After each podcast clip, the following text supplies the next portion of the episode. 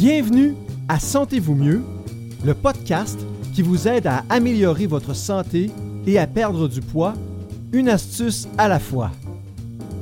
Chaque semaine, nous aborderons un sujet en lien avec la santé métabolique et la perte de poids et nous vous donnerons une astuce à essayer pour vous aider à atteindre vos objectifs.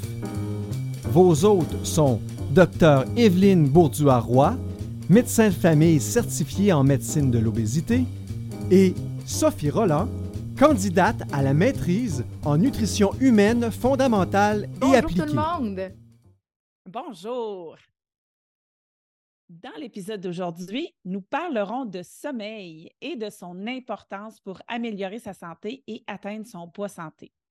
En particulier, on va discuter du fait que c'est l'un des plus gros piliers de la santé métabolique et pourtant, c'est un des plus souvent négligés.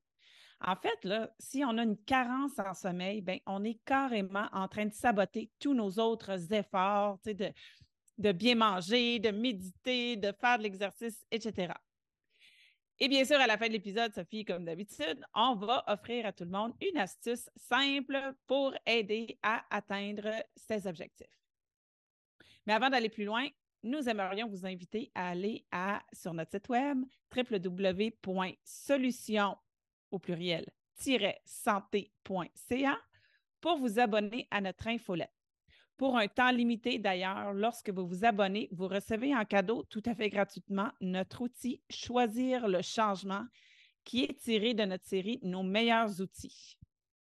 Tu me fais penser, Evelyne, euh, j'avais le goût de raconter euh, une histoire euh, clinique, en fait, du vécu sur l'importance du sommeil durant mes, mes, cinq ans où j'ai eu le bonheur d'accompagner les, patients de la clinique Reversa dans leur parcours de changement d'habitude de vie, surtout en ce qui a trait à l'alimentation.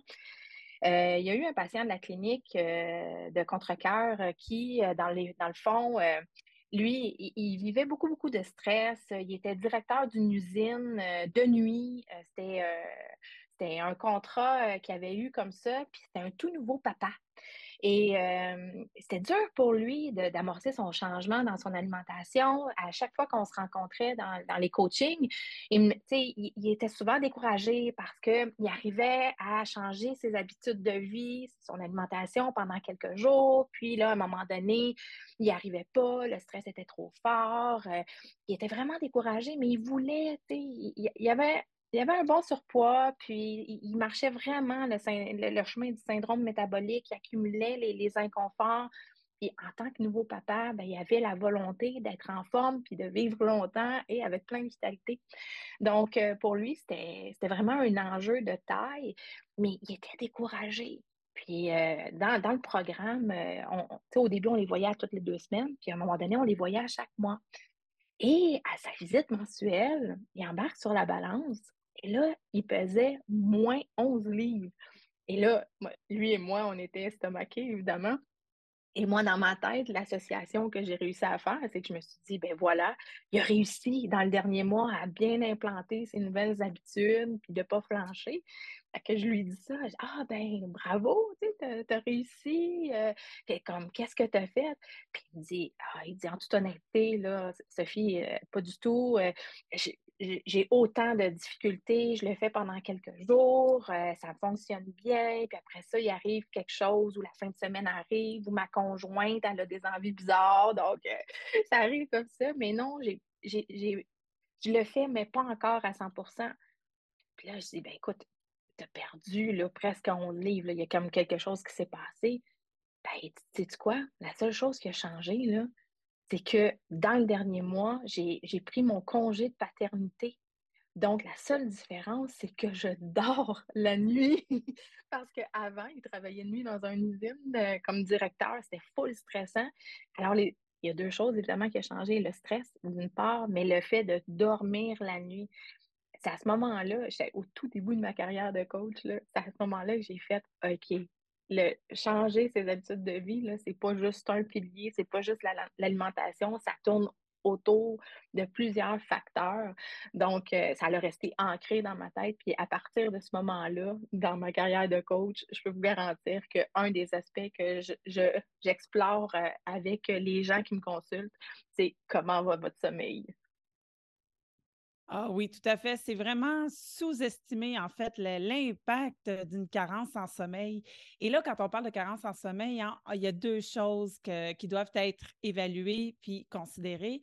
C'est évidemment la durée totale du sommeil, euh, idéalement ininterrompue, mais ça, on ne choisit pas toujours ça, hein, surtout si on a des, jeunes enfants ou on, s'occupe de... Euh, ou des bébés chats. Euh, des chats, oui. Sophie parle d'expérience. Nous aussi, on vient d'accueillir un bébé chat à la maison et elle est très tannante. Mais donc, il n'y a pas juste la, durée, il y a aussi la qualité du sommeil et euh, on va en reparler plus tard, mais euh, les gens, par exemple, qui, qui, ont multiples réveils pendant la nuit, par exemple, pour aller à la toilette ou en raison d'apnée du sommeil qui n'est pas traité, ça a un énorme impact sur la santé métabolique et le poids santé. Donc, en fait, une carence, donc quand on va parler de carence, c'est l'un ou l'autre. C'est soit on n'en a pas assez en quantité ou on n'en a pas assez en qualité. Donc, une carence en sommeil, bien, première des choses, ça a un impact sur la leptine et la gréline. La leptine, c'est une hormone, c'est la, il y, en a, plusieurs, mais c'est une hormone de satiété et je dirais que c'est probablement la, majeure dans la ligue des hormones de satiété. C'est euh, la plus euh, puissante, disons. Donc, la, leptine est une hormone que l'on sécrète pour nous euh, amener à ressentir la satiété et nous maintenir rassasiés entre les repas. Quand on est en carence de sommeil, la leptine diminue, donc elle est, la satiété diminue.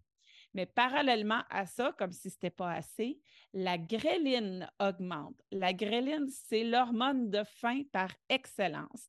Donc, quand on sécrète beaucoup de gréline, la faim augmente. Et donc, on sécrète moins d'hormones de satiété et plus d'hormones de faim. Qu'est-ce que ça donne, ça? Mais ça donne qu'on a davantage envie de manger et quand on mange, cette nourriture-là est moins satisfaisante. Donc, pour le même lunch qu'on s'apporte tout le temps le midi au travail, mettons, même grosseur de portion, on va être moins rassasié au moment où on va terminer le repas et on va être rassasié moins longtemps entre le, lunch, justement, et euh, le repas du soir. Fait que ça, vous comprenez, drette là, qui a un petit, euh, c'est un terrain un peu miné, là, d'amorcer une journée avec une carence en sommeil. Euh, on est plus à risque d'avoir faim et de vouloir manger davantage. Aussi, la, carence en sommeil, qu'elle soit aiguë ou chronique, mais évidemment, quand c'est chronique, c'est pire. La carence en sommeil augmente les niveaux d'endocannabinoïdes. Donc, c'est des substances semblables au cannabis hein, qui sont euh, produites par le corps et ça, ben, ça va donner un effet, ça peut donner un effet euh, relativement similaire à justement quand euh, quelqu'un consomme euh, du, du, pot ou de la marie, si on veut, et qui a envie de, grignoter, l'envie de grignoter les munchies hein, qu'on appelle. Donc, ça, ça augmente l'appétit et ça augmente le désir de grignoter.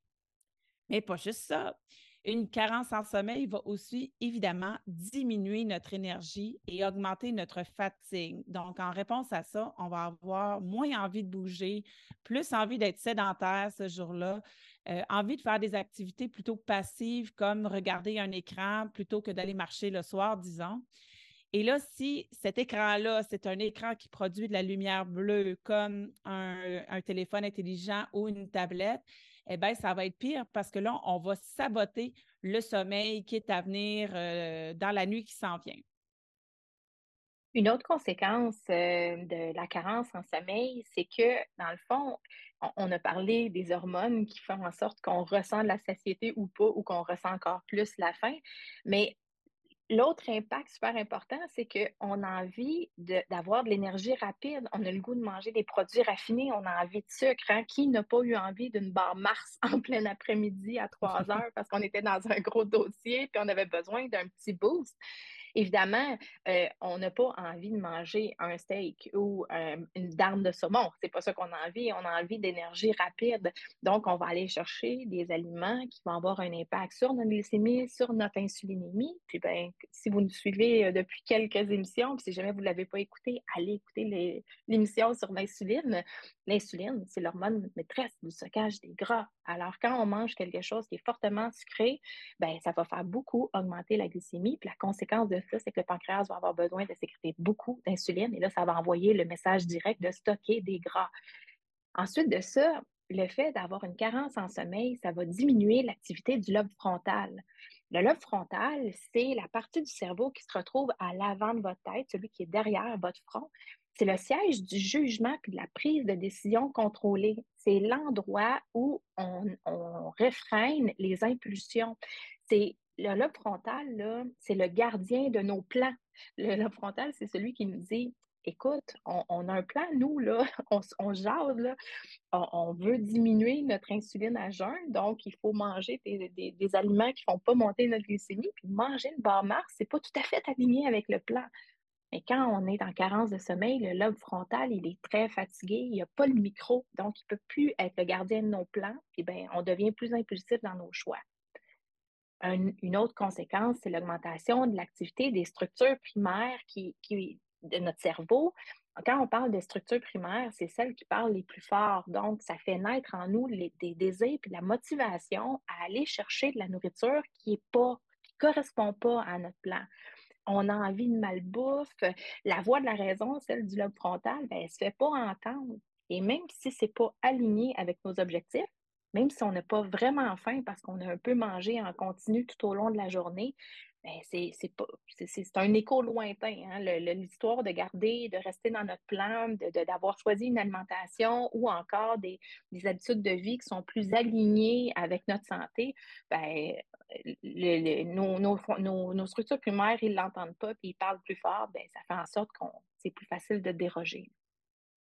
J'avoue, Sophie, que personnellement, quand j'ai eu une, vraiment une très mauvaise nuit et je suis fatiguée, euh, mon garçon était malade ou il a fait plein de cauchemars, ce qui lui arrive encore de temps en temps, même si euh, c'est mieux le sommeil chez nous, ça a déjà été vraiment terrible, mais là, c'est mieux. J'avoue que j'ai cette pensée de Ah, puis je m'en fiche. oui. Ah, il y a une voix dans ma tête qui n'est pas mon amie et qui me dit ah, ça, serait donc bon de manger telle affaire, ça ferait du bien, mais sans que tu es fatigué, tu le mérites. Puis là, il y a une petite voix qui dit Saboteuse, une petite voix saboteuse. Non, mais après ça, il y a une petite voix qui dit Mais non, quand t'as même pas faim, là, euh, voyons donc. Oh, l'autre voix, elle dit. Je l'entends pas souvent, celle-là. en état de fatigue, on ne l'entend pas fort. Écoute, dites-moi que je ne suis pas la seule à entendre des voix comme ça qui se négocient comme ça. Mais au final, quand je suis très fatiguée, j'ai beaucoup de misère à me dire ben oui, c'est vrai, j'ai même pas faim. Va faire d'autres choses, va respirer, va bouger, va oxygéner ton cerveau. Mais non, j'entends beaucoup plus fort la voix qui me dit Ah, puis on s'en fiche. Ah ouais, on s'en fiche aujourd'hui, là. On demain, en a besoin. Demain sera une autre journée. Oui, c'est ça. Donc, euh, cette, cette, petite voix-là qui est euh, saboteuse, euh, elle, elle, parle plus fort quand on est fatigué. Puis on dirait qu'on, non seulement elle parle plus fort, mais c'est vrai qu'on s'en fiche un peu. C'est plus, c'est vraiment plus difficile d'avoir la volonté, d'avoir la force de dire non. quand on est bien reposé, qu'on a une bonne nuit de sommeil, qu'on est de bonne humeur, que la journée se passe bien, c'est beaucoup plus facile hein, de juste lui. la petite voix, elle peut être là, puis elle peut dire Ah, oh, puis c'est pas grave, là. Mais on, l'écoute moins, puis c'est plus facile de lui dire Tasse-toi, là, ça, c'est pas aligné sur mes objectifs à court, moyen et long terme de santé, de pas santé. Non, je vais pas faire ça. Je vais prendre un grand verre d'eau, puis je vais aller marcher un petit peu, puis ça va me faire du bien.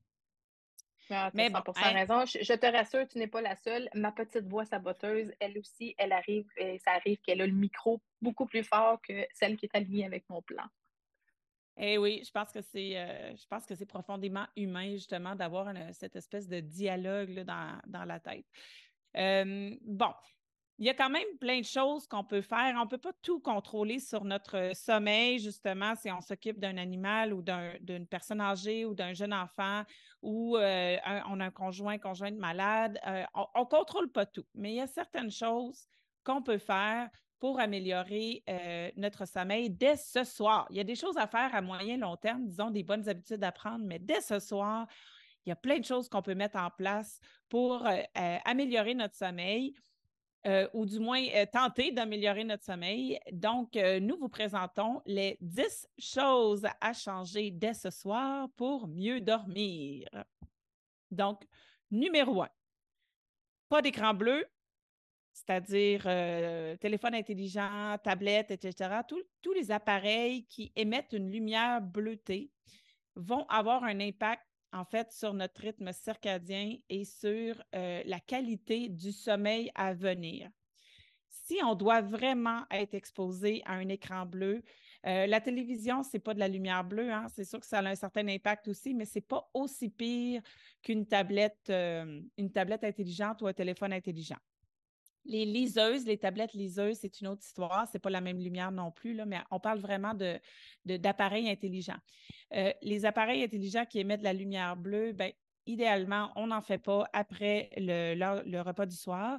Mais si on doit vraiment travailler parce qu'on n'a pas le choix, et si c'est régulier, ben, dans ce cas-là, mieux vaut se munir de lunettes qui bloquent les, euh, la lumière bleutée, ce genre de lumière-là. Ce sont souvent des lumières, euh, des lumières, des lunettes jaunes orange et même rouge. Quand on est extrêmement sensible à cette lumière-là, ou même au point, là, des fois, il y a des, euh, des patients que c'est la lumière de la tablette de leur conjoint dans le lit à côté d'eux pendant qu'eux lisent un, livre papier qui affecte leur sommeil. Fait quand on est très, très sensible à la lumière bleue, on peut s'acheter des, lumières, des lunettes rouges, mais c'est très difficile de travailler à l'ordinateur avec des lunettes rouges. Donc, ça, ça se trouve euh, en ligne, probablement en magasin aussi. Il y a divers, euh, tu sais, il y a diverses, euh, divers, diverses gammes de prix, compagnies. et plusieurs compagnies.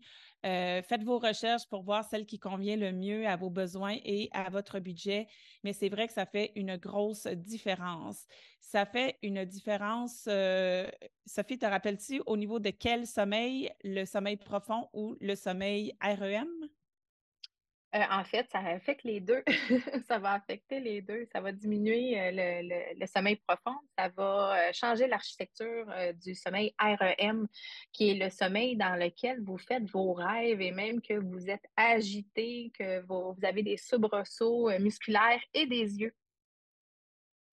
Oui, Super. Donc, ça l'a. Puis, euh, ceux qui ont une, montre ou une, euh, une, bague qui suit le sommeil, ben euh, nous, on l'a testé plusieurs fois, Sophie. Hein? Et personnellement, à chaque fois qu'on a fait le test, c'était concluant. Les lunettes font vraiment une différence pour la, la, qualité, la quantité du sommeil profond, mais du sommeil REM aussi. Euh, deuxième chose à faire de ce soir pour mieux dormir, une chambre fraîche. Oui, je sais, Sophie, elle a une haute tolérance au froid, ce qui n'est pas mon cas. Euh, donc, une chambre très fraîche, autour de 17 degrés si vous êtes comme Sophie. Moi, 20, je trouve que c'est good enough, c'est un bel effort. Donc, euh, fraîche, là, 17, 18, 19, 20 degrés. Une chambre aussi très sombre attention à tous les petits voyants lumineux, hein, les chargeurs, les appareils euh, électroniques, tout ce qui peut y avoir un, petit, euh, un petit voyant lumineux, même, euh, même les, les, les, choses, les autres choses qui sont en train de recharger ou les veilleuses ça a un impact. La paupière de l'être humain est faite pour être mince, justement pour qu'il y ait de la lumière qui puisse passer un peu à travers pour donner de l'information à notre cerveau. On ne veut pas donner cette information-là au cerveau. On ne veut pas dire au cerveau d'être vigilant. Il se passe peut-être quelque chose. Attention. On veut dire au cerveau, regarde, il fait noir, c'est la nuit. Tu n'as rien d'autre à faire que de reposer puis faire le ménage comme tu le fais toutes les nuits dans ton cerveau.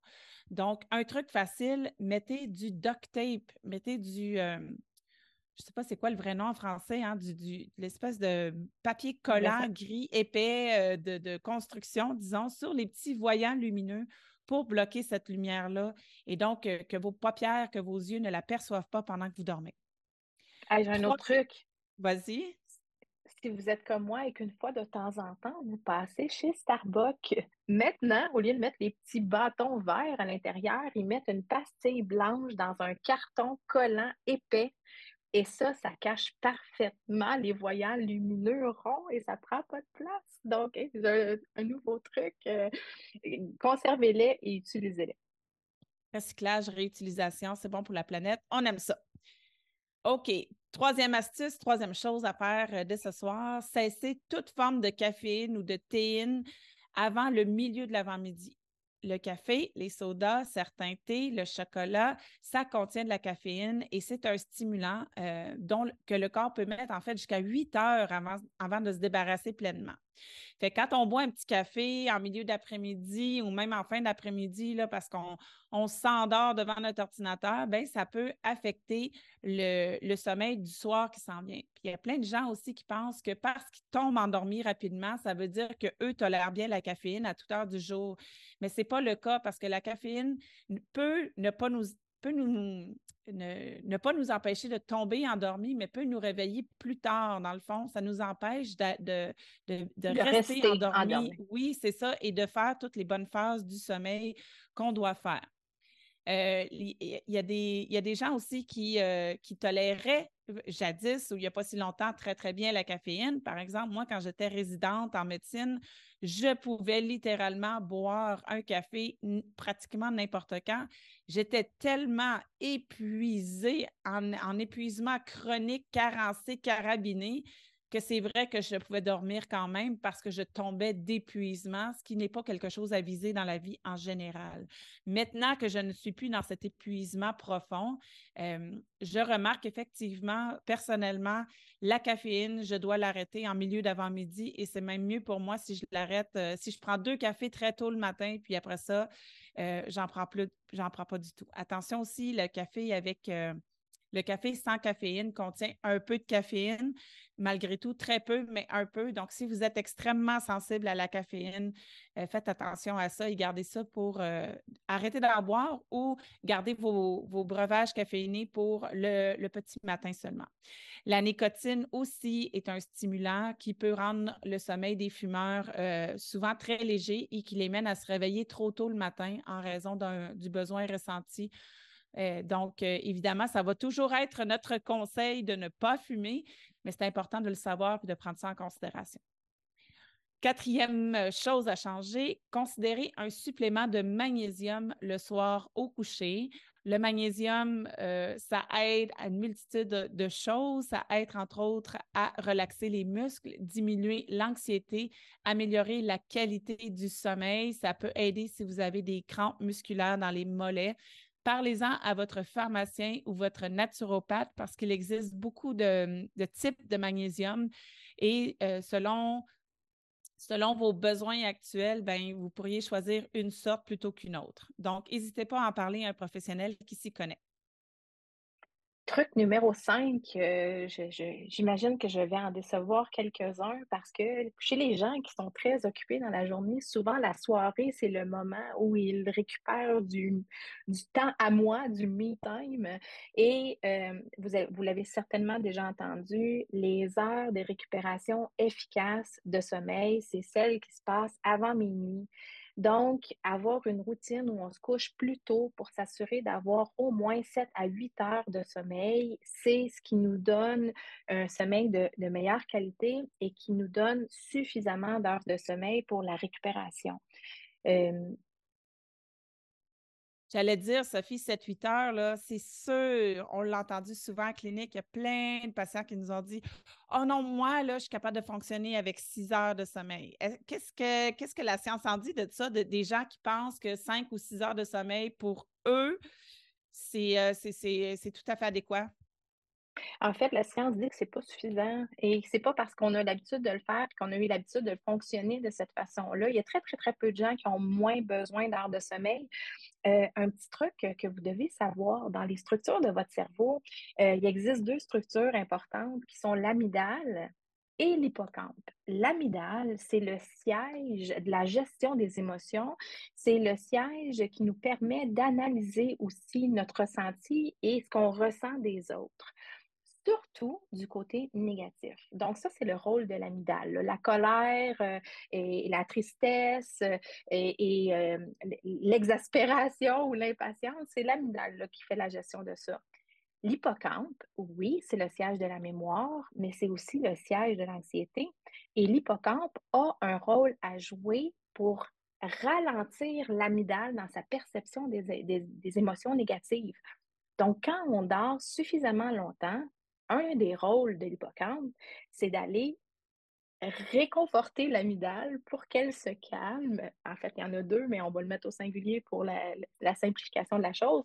Le rôle de l'hippocampe, c'est de calmer l'amygdale. Comme ça, quand on se réveille le matin, on est souvent plus posé, plus patient, plus positif.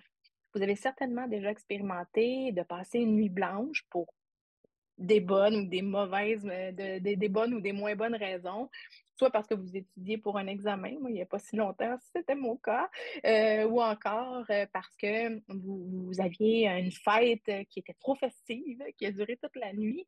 Toujours est-il que le lendemain, on est souvent plus impatient. oui, on est fatigué, mais des fois, on trouve l'énergie du désespoir, qu'on est capable de fonctionner quand même. Mais il en demeure pas moins qu'on est peut-être plus facilement irritable, plus facilement triste, plus facilement envahi par les émotions négatives. Quel parent n'a pas vécu cette expérience avec un enfant qui n'a pas assez dormi ou qui a sauté sa sieste et qui n'aurait pas dû, hein? Puis après ça, ils font des crises, des crises de bacon, ils pleurent pour rien, ils se pitchent par terre, ils n'ont plus de patience. Tous les parents savent qu'un un jeune enfant qui est en carence de sommeil va avoir énormément de difficultés à réguler ses émotions et il va être plein, plein, plein d'émotions cette, euh, cette journée-là. Complètement envahi. Vraiment, tout à fait. Donc, l'important, essayez de vous coucher le plus tôt possible. Euh, votre, période, j'ai vu beaucoup de gens en coaching qui ont l'habitude de se coucher très, très, très tard. Souvent, ces gens-là ont beaucoup de difficultés à perdre du poids. Ils ont beaucoup de difficultés à adopter une nouvelle habitude qui est alignée avec leur objectif de santé parce que leur corps est fondamentalement fatigué. Euh, ensuite de ça, sixième truc, la gestion du stress. Parce que oui, votre stress dans la journée va avoir un impact sur l'architecture de votre sommeil. Un des trucs faciles que vous pouvez faire, qui est à la portée de tous, c'est de faire de la cohérence cardiaque. Cherchez ça là, dans Google, cohérence cardiaque. Si vous avez un téléphone intelligent, sur toutes les plateformes, il y a des applications. Euh, c'est soit euh, une boule qui monte et qui descend, qui dicte le rythme auquel on prend son inspiration et qu'on relâche son expiration. Des fois, j'en ai, eu une que c'est un tournesol qui allait vers le soleil. Donc, il y en a toute une, gamme, toute une multitude. Euh, c'est gratuit. Ça vous apprend simplement à respirer sur un rythme précis qui, dans la littérature scientifique, a démontré un impact significatif sur la diminution du stress. Donc, si vous le faites au courant de la journée, ça va, un, euh, mitiger l'impact de votre stress de la journée. Et plus vous allez le faire avec votre application, plus vous allez devenir compétent pour le faire sans votre, votre application. Vous le faites juste avant de vous endormir et si jamais vous avez des états d'éveil nocturne, vous pouvez même faire une, deux, trois minutes de cohérence cardiaque durant la nuit, ça va vous aider à mieux retomber dans un état de sommeil. Septième truc, super important, l'alcool. Et là encore, probablement, c'est tout moi qui a ceux qui, qui, déçoivent, mais voilà, prendre de l'alcool, ça change l'architecture du sommeil. Ça fait en sorte, on, a un peu comme à l'image de ce que Evelyne décrivait tantôt, pour la caféine, vous n'aurez pas de difficulté à vous endormir. Bien au contraire, souvent on s'endort très bien, mais on ne tombera pas dans un état de sommeil profond. C'est durant le sommeil profond et durant le sommeil REM, le REM, qu'on va bien récupérer et que l'amygdale va pouvoir être réfrénée par l'hippocampe. Donc, dans la mesure du possible, évitez de prendre de l'alcool et évitez de prendre de l'alcool en grande quantité et très, très, très rapproché de l'heure du sommeil. Huitième truc, un truc rapide que vous avez peut-être déjà expérimenté, les exercices vigoureux le soir, au lieu de vous fatiguer, de vous épuiser, au contraire, les exercices vigoureux vont vous énergiser parce qu'ils vont faire appel à votre système nerveux sympathique qui, lui, c'est un état d'éveil et d'alerte. Donc, euh, pour les exercices vigoureux, on réserve ça pour le matin ou au milieu de la journée, mais comme pas après le repas pas le soir. une heure avant d'aller se coucher, euh, on risque d'avoir beaucoup de difficultés à s'endormir. Autre truc numéro 9, exposez-vous de façon adéquate à la lumière du soleil, qui est un élément clé dans la régulation des schémas du sommeil euh, journalier. Donc, si vous le pouvez, prenez de la lumière du jour, le plus possible la lumière naturelle, au moins 30 minutes par jour. Levez-vous avec le soleil, utilisez un, éclairage très lumineux le matin, faites de la luminothérapie. Hein. on s'en va vers la noirceur au Québec, dans l'hémisphère nord, on s'en va vers des jours de plus en plus courts et de plus en plus noirs. Donc, euh, toutes les personnes qui ont euh, de manière saisonnière hein, par le, manque de lumière, euh, munissez-vous d'une lampe de luminothérapie. Moi, j'en ai une et euh, dès l'automne, je commence à l'utiliser euh, tous les jours. Donc, s'exposer à cette lumière-là quand il n'y a pas du tout de vrai soleil naturel, c'est efficace, démontré par la science. Et, et c'est ça. Donc, soit la lumière naturelle, soit de la luminothérapie. Les experts en sommeil recommandent aux personnes ayant de la difficulté à s'endormir de, s'exposer pendant une heure à la lumière du jour le matin et de baisser les lumières avant le coucher. Ça nous aide à rephaser notre rythme circadien. Ça aide à indiquer au cerveau, là, c'est le temps d'avoir de l'énergie, là, c'est le temps de faire dodo. Donc, quand on s'expose le matin, on dit au cerveau, OK, là, réveille-toi, c'est le temps de penser, d'être concentré, d'avoir de l'énergie, etc. Et le soir, on tamise les lumières, on ne s'expose pas à la grosse lumière et on veut, euh, indiquer au cerveau, prépare-toi, le sommeil s'en vient, euh, on, veut s'endormir bientôt.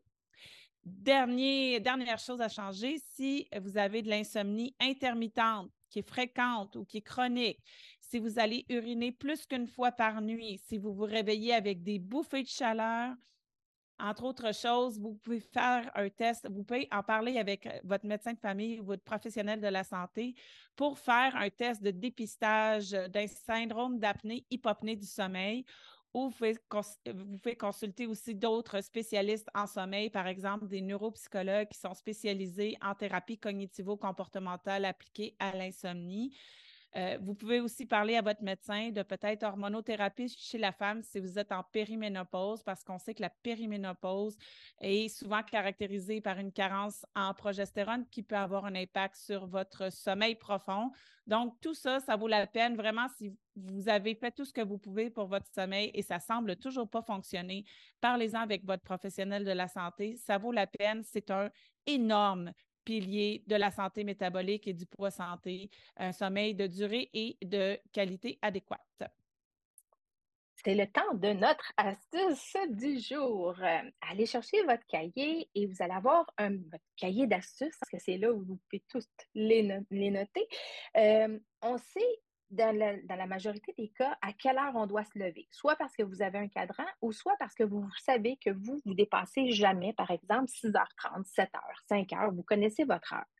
Et là, il suffit de planifier à quelle heure vous devez aller au lit, vous coucher et vous endormir en considérant que vous avez besoin, selon les, spécialistes, les médecins qui sont, des experts dans le, le sommeil, que vous avez besoin entre 7 et 8 heures de sommeil. Alors, planifiez à quelle heure vous devez aller au lit et vous endormir pour avoir de 7 à 8 heures de sommeil et testez ça. Et ça aussi, et, vous devez prendre l'engagement envers vous-même. Vous devez le tester pour le vrai, c'est l'astuce cette fois-ci. Donc, une bonne euh, semaine de test, hein, on dirait. Une bonne semaine, exactement.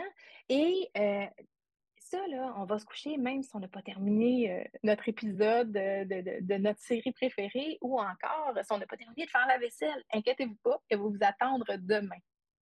Elle va être encore là. Faites le test cette semaine, calculez l'heure à laquelle vous devez vous coucher et engagez-vous à vous coucher à cette heure-là, pile poil. Donc, message clé de cet épisode, le sommeil, un énorme pilier de la santé métabolique et du maintien d'un poids santé. Il y a plusieurs choses à mettre en place pour avoir une bonne hygiène de sommeil. On vous en a nommé une dizaine, mais il y en a d'autres.